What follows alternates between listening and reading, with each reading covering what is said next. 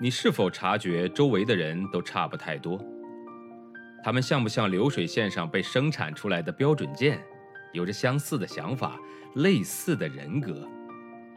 又或者，你对西方某些发达教育抱有着神秘感？那留学又意味着什么？也许本书会给你一些启发和答案。欢迎收听《十一岁去德国：一个中国女孩的留学经历》。作者夏千若，演播生意人陛下。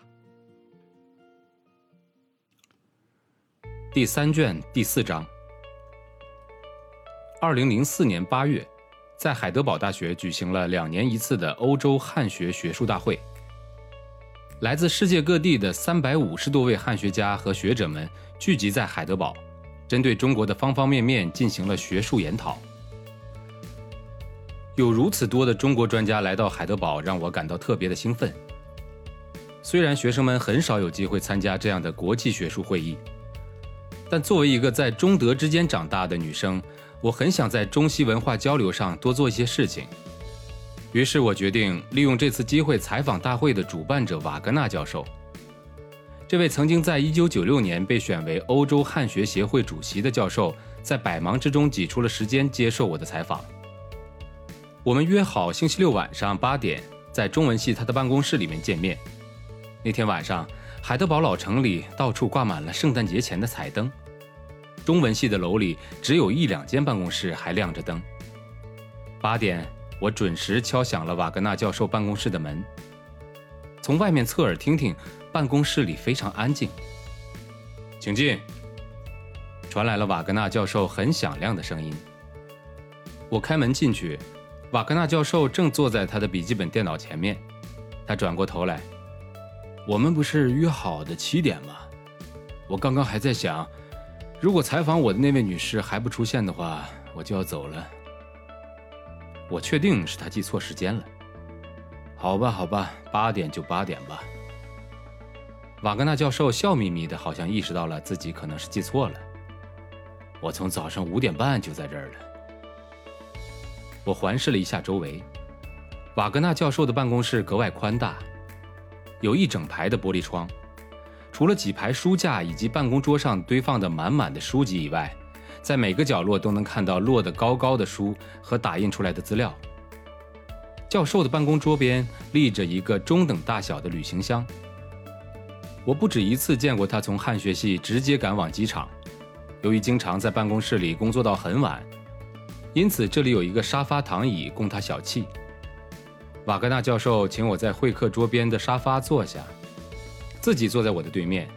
他穿着衬衫，套着西装，打着心爱的领结，在夜晚的时间段依然显得精力充沛。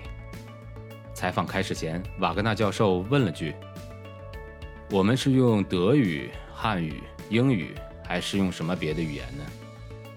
我连忙回答道：“就德语好了。”于是，这位面带和蔼笑容的教授微微低着头，碧蓝的眼睛透过镜片，期待着我的第一个问题。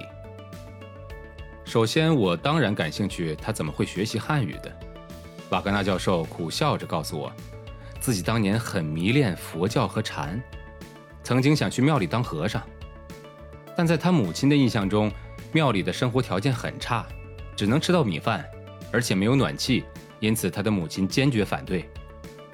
结果，瓦格纳教授就稍稍改动了决定，转向了学习汉语。他的父亲在他很小的时候就去世了，母亲给予孩子们很多的自由。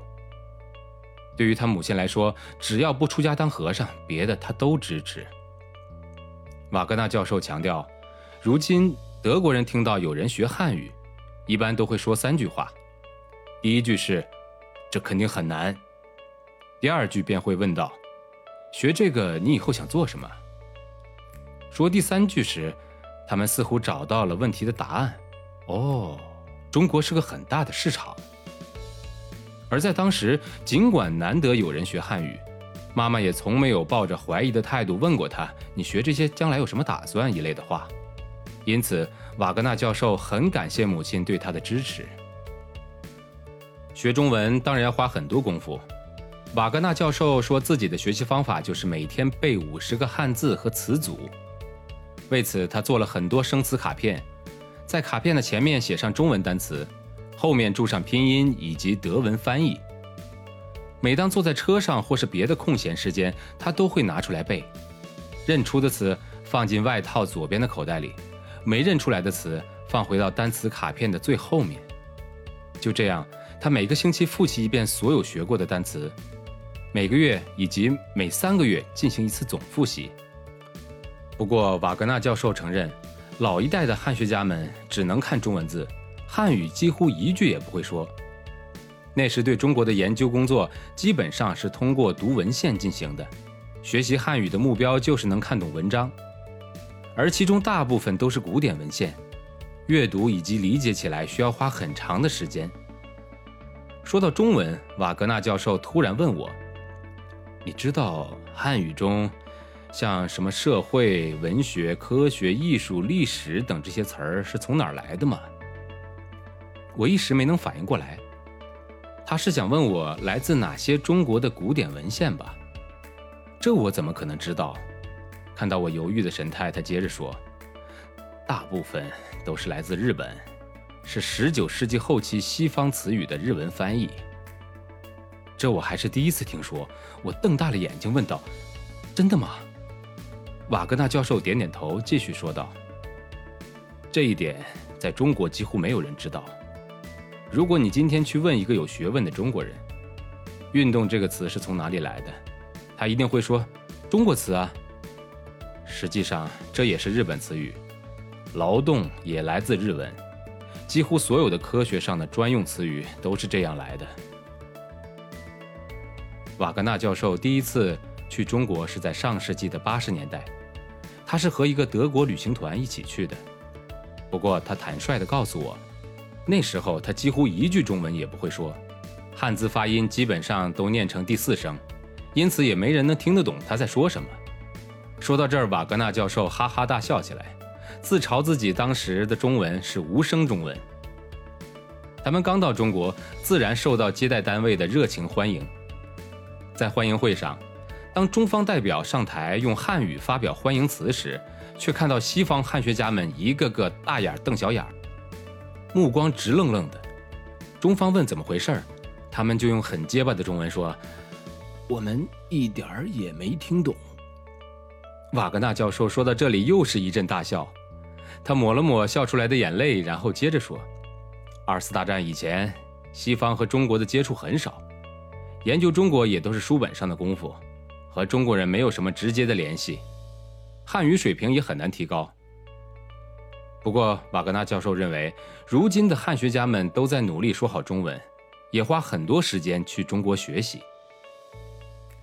本章节演播告一段落，感谢您的收听，欢迎订阅。